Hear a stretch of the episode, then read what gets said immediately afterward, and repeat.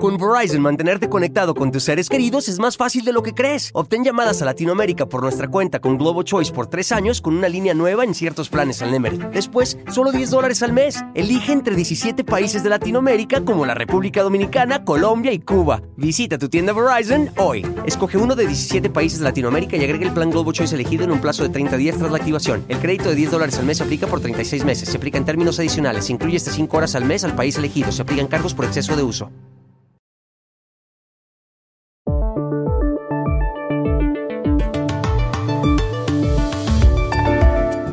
El lunes por la noche, 14 partidos políticos de Chile anunciaron un acuerdo para redactar una nueva constitución. ¿En qué se diferencia este proceso del que dio como resultado el texto que fue rechazado en un plebiscito en septiembre? Hablamos ayer con el periodista chileno José María del Pino. Estados Unidos anunció ayer un hallazgo científico revolucionario dentro de un reactor de fusión nuclear, la creación de una cantidad de energía mayor a la empleada en el proceso. ¿Por qué se trata de algo tan importante? Llamamos a Roma a Juan Diego Soler, del Instituto de Astrofísica de Italia. El Parlamento Europeo destituyó ayer a su vicepresidenta Eva Kaili como consecuencia de la investigación por presuntos sobornos pagados por Qatar. ¿Es este el más grave escándalo del Parlamento en toda su historia? Contactamos ayer en Bruselas a Bea Ríos, corresponsal de Antena 3 Televisión. Hola, bienvenidos a El Washington Post. Soy Juan Carlos Iragorri, desde Madrid. Soy Dori Toribio desde Washington, D.C. Soy Jorge Espinosa desde Bogotá. Es miércoles 14 de diciembre y esto es todo lo que usted debería saber hoy.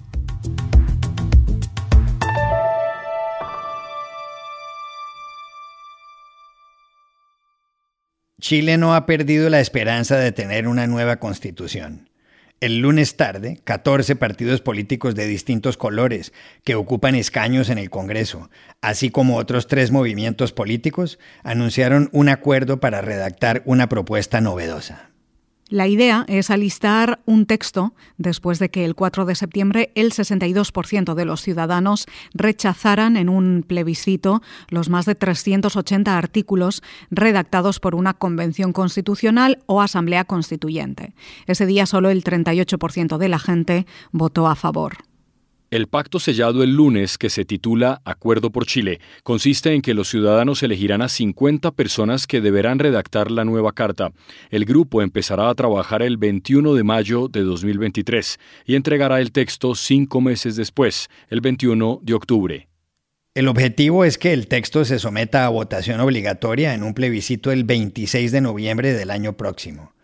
El Consejo no actuará solo habrá un comité de 24 expertos constitucionalistas elegidos a partes iguales por el Senado y la Cámara de Diputados. El comité tendrá como función principal redactar desde enero un anteproyecto de constitución y podrá participar en las sesiones del Consejo Constitucional. El lunes, tras anunciar el acuerdo, el presidente del Senado, Álvaro Elizalde, habló. Hoy recién se inicia un nuevo camino para avanzar hacia una constitución nacida en democracia. Es una oportunidad para Chile que depende de todas y todos nosotros. Y por eso el llamado que hacemos es actuar con responsabilidad para forjar un mejor futuro para nuestra patria y para nuestro pueblo. Un dato importante es que si hay desacuerdos entre los miembros del Consejo, deben superarse por una mayoría de las tres quintas partes. Además, antes del plebiscito, el Congreso tiene que aprobar el texto por al menos cuatro séptimas partes de sus integrantes. ¿Cuáles son las principales diferencias entre este acuerdo por Chile y lo que planteó la Convención Constitucional que desembocó en el texto rechazado por los chilenos en septiembre? Hablamos ayer con el periodista y analista político José María del Pino. Sería un error no analizar este nuevo intento teniendo en cuenta los errores que se le criticaron al primero. Los primeros errores que hay que analizar son aquellos que tienen que ver con los contenidos de ese texto, que tuvo un 62% rechazo ciudadano. Y en esos contenidos afloraron temas como un Estado plurinacional, sistemas paralelos de justicia, la eliminación de la bicameralidad y otros distintos elementos que la ciudadanía rechazó y que las encuestas no tenían apoyo. Entonces este nuevo proceso eleva la base sobre la cual van a trabajar. Ya no hay un aján blanco, no hay aquí un espacio para que se pongan extremadamente creativos los nuevos constituyentes, sino que más bien hay 12 principios rígidos sobre los cuales se tiene que construir esta propuesta. Y en esos principios vamos a ver respuestas a los errores del primer proceso. Chile es un Estado unitario, Chile tiene un solo sistema de justicia, por ejemplo, Chile tiene un poder legislativo bicameral, son parte de esos 12 principios acordados. Entonces, la primera diferencia es respecto a los contenidos, se alinea, se ordena y se le pone en márgenes mucho más claro este proceso. La segunda gran diferencia respecto al órgano, como ustedes bien señalaban, es un órgano de características muy distintas. Primero, aquí se incluye la participación de expertos, con una Cámara de origen de este nuevo texto constituyente, van a ser 24 elegidos por los partidos luego una Cámara revisora, 50 ciudadanos electos democráticamente a lo largo del país y finalmente una instancia mixta en aquellos casos donde haya disenso y haya que buscar alternativas porque no hubo acuerdo entre ambas cámaras, es decir,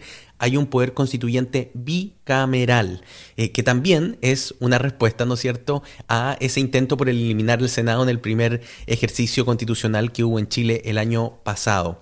Pero sin duda alguna el tercer elemento es que se elimina la participación de estas famosas listas de independientes, que al final del día resultaron no ser tan independientes, esa es mi opinión. Tenían agendas tremendamente marcadas y muy identitarias. Hoy Incluso los ciudadanos independientes chilenas que deseen participar de este proceso van a tener que estar en una lista de los partidos políticos y eso sin duda alguna lo que busca es que haya mayores capacidad de articulación de acuerdos dentro del nuevo órgano porque el gran problema del proceso anterior fue su excesivo fraccionamiento que evitó que se lograra llegar a consensos.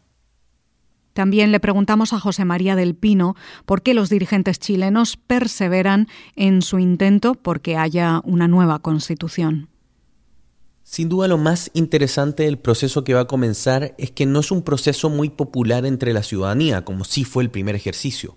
La ciudadanía hoy en día en encuestas como CADEM, como Criteria, que se hacen en Chile, señala que entre sus primeras eh, preocupaciones no está la discusión constitucional, está la delincuencia y está la economía.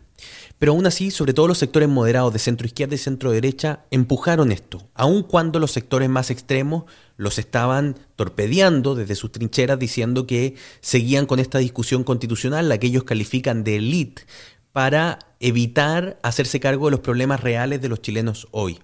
Pero la apuesta, creo yo, y este es el análisis que está haciendo la clase política chilena, es que indistintamente las urgencias sociales de hoy, que son efectivamente la delincuencia y la economía para el país, este es un tema que va a quedar latente y que podría perfectamente explotar en cuatro o cinco años más. Lo que creo los sectores moderados democráticos del país han preferido ha sido quizás no dejarse llevar tanto por las encuestas de opinión y por primera vez en mucho tiempo anticiparse a un posible escenario, un posible escenario donde resurja la discusión constitucional y dejarlo zanjado desde ya, para que el legado de la constitución de Pinochet deje ser un lastre político para el país y derechamente permita tener las discusiones políticas de fondo. Yo creo que aquí nuevamente han ganado los sectores moderados, nuevamente han irrumpido aquellos políticos más de carrera que están decidiendo, más que dejarse llevar por el efectivismo y el populismo inmediato de las encuestas, mirar un poco más a futuro cuál es el horizonte de transformación del país.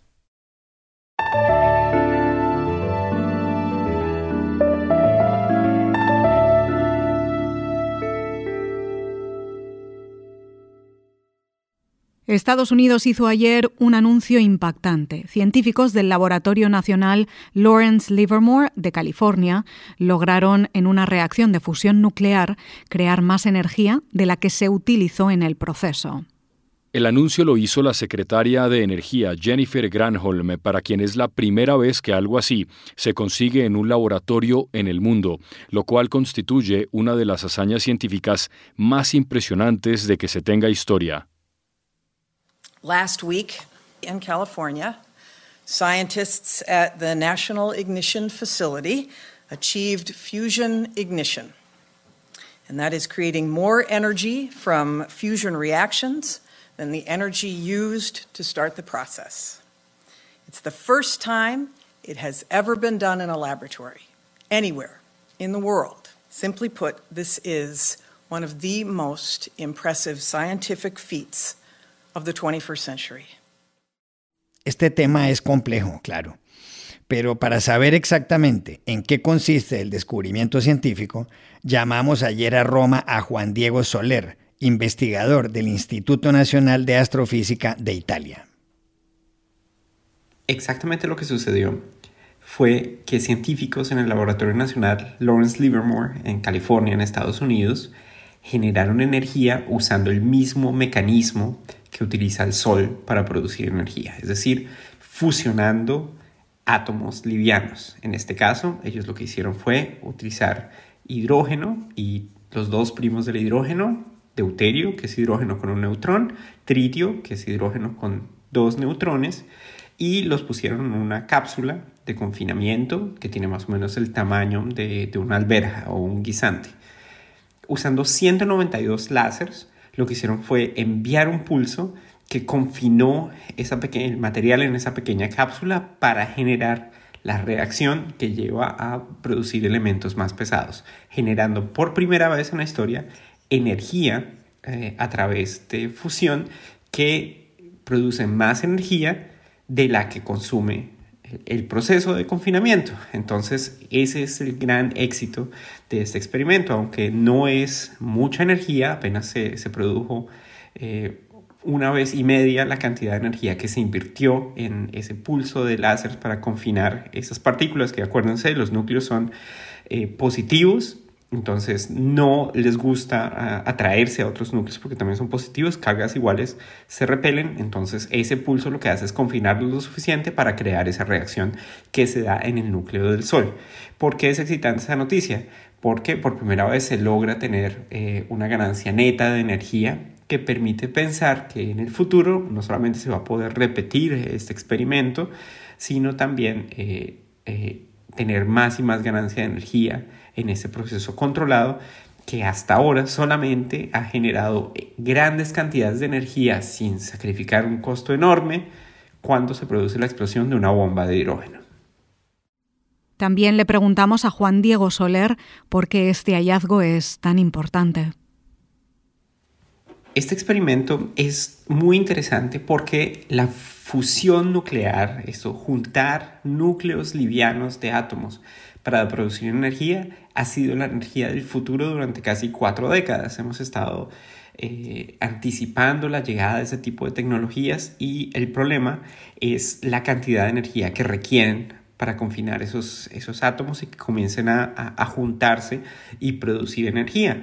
Existen sistemas de confinamiento magnético, esos sistemas de confinamiento láser, y entonces eh, el problema es que cada uno consume demasiada energía para la energía que después van a producir. Es como si ustedes van al banco y ustedes llevan 100 pesos y cada vez les dan menos de 100 pesos. O sea, la inversión solamente va a valer la pena cuando ustedes comiencen a ver que se duplica o se multiplica y que comienza a amortizar los costos, esta vez no monetarios, sino eh, no solo monetarios, sino también energéticos de producir esas reacciones tan potentes. Entonces, es una, es una noticia prometedora, pues porque habla de, de, de, de, cómo podemos generar energía a través de este sistema, que en última sería una energía limpia, es una energía que no produce gases de efecto invernadero que están eh, generando el calentamiento global. Es prometedor, pero hay que recordar que el laboratorio Lawrence Livermore es un laboratorio de desarrollo de armas nucleares, a pesar de que los Estados Unidos ya eh, no hace eh, test nucleares, pruebas nucleares como esas que, que, sucedieron en el Pacífico Sur durante los años 50 y más, reciente, otros, más recientemente otros países también lo han hecho. Esta es una tecnología que a lo mejor no puede ser escalada o, amplificada para hacer plantas de, de fusión nuclear en, en, los siguientes años. Siempre se dan pasos pequeños hacia estas nuevas tecnologías y este es un paso importante pero eh, el, el camino aún es largo para que veamos esto que sin duda sigue siendo la energía del futuro.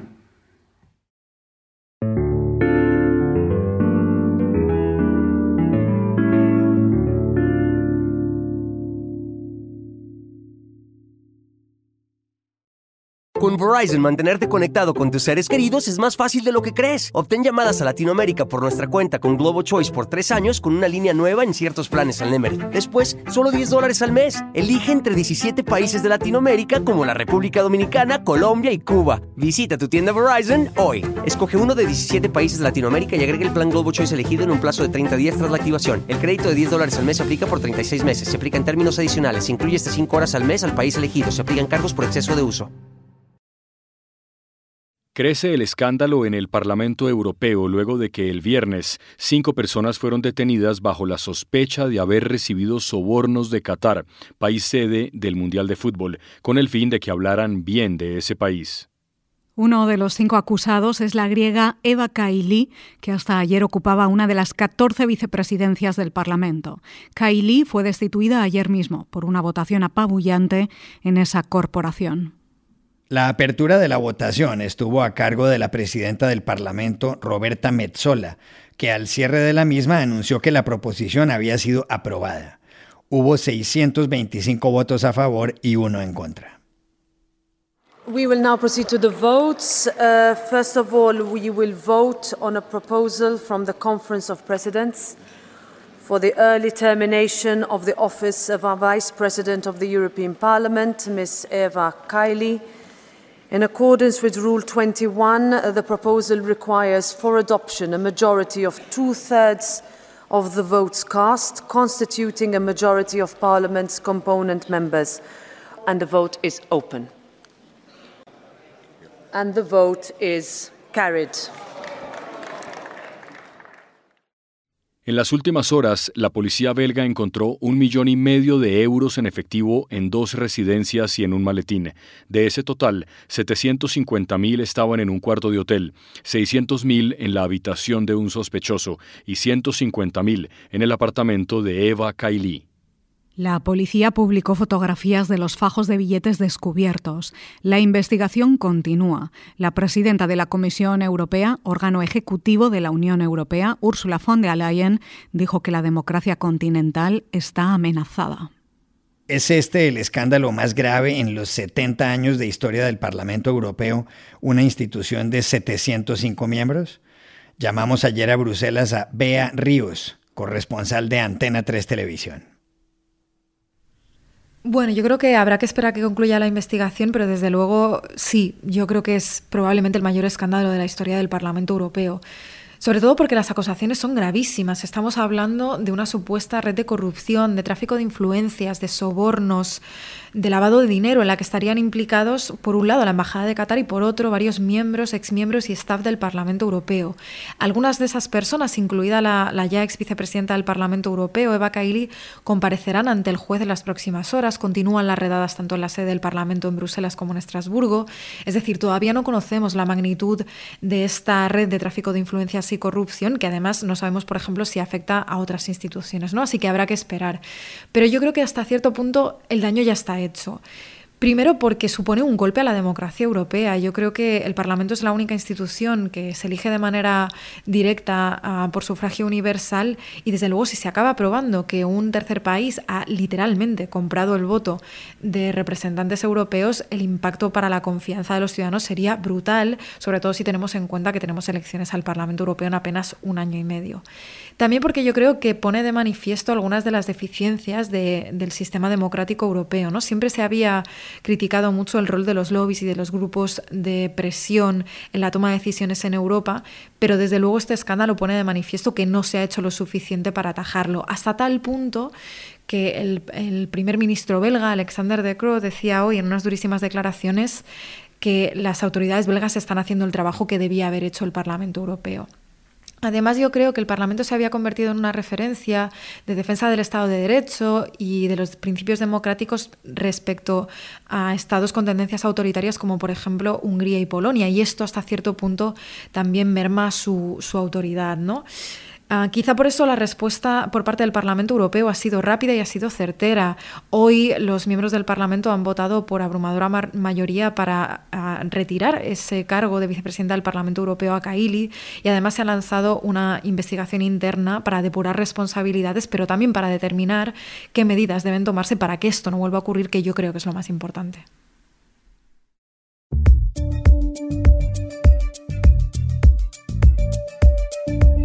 Y estas son otras cosas que usted también debería saber hoy. El francés Bernard Arnault, presidente de la empresa de lujo LVMH, destronó ayer a Elon Musk, director ejecutivo de Tesla y dueño de Twitter, como el hombre más rico del mundo, según Forbes. Esto se debe en gran medida a que el valor de las acciones de la empresa de vehículos eléctricos de Musk se ha reducido a más de la mitad este año. Arnault, que estaba en segunda posición, es el director ejecutivo de un imperio familiar que engloba unas 70 marcas de moda y cosméticos incluidas Louis Vuitton y Sephora, y tiene una fortuna de 186.200 millones de dólares. Argentina derrotó ayer 3-0 a Croacia en la primera de las semifinales del Mundial de Qatar y jugará la final el domingo con el que gane hoy entre Francia y Marruecos. Lionel Messi marcó el primer gol de penalti y Julián Álvarez los dos restantes. Es la sexta final que juega Argentina en la Copa Mundo. Lo hizo ya en 1930, 1978 cuando ganó, en 1986 cuando volvió a quedarse con el título, en 1990 y en 2014. En los 22 mundiales que se han celebrado, solo tres selecciones suramericanas han tomado parte en la final. Brasil siete veces, Argentina seis y Uruguay dos.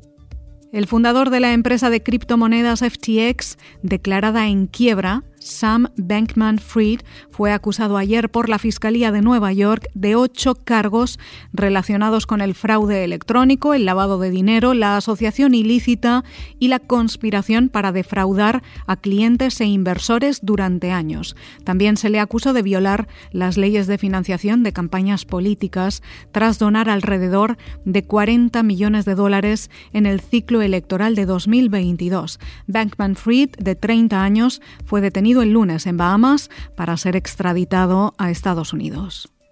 La periodista británica Emma Tucker acaba de ser nombrada como la primera mujer en la dirección del diario The Wall Street Journal, fundado en Nueva York hace 133 años.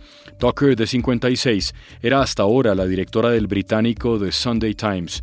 Asumirá su nuevo cargo el primero de febrero y sustituirá a Matt Murray, que se marcha a un puesto importante en News Corp del multimillonario Rupert Murdoch. Tucker se suma a otras mujeres directoras de periódicos importantes, como Rula Kalav del Financial Times y Pepa Bueno del País de Madrid. Y aquí termina el episodio de hoy de El Washington Post, El Guapo. En la producción estuvo Cecilia Favela. Por favor, cuídense mucho y pueden suscribirse a nuestro podcast en nuestro sitio web, elwashingtonpost.com, seguirnos en nuestra cuenta de Twitter, arroba el post, y también nos encontrarán en Facebook, buscando el Post Podcast. Chao, hasta la próxima.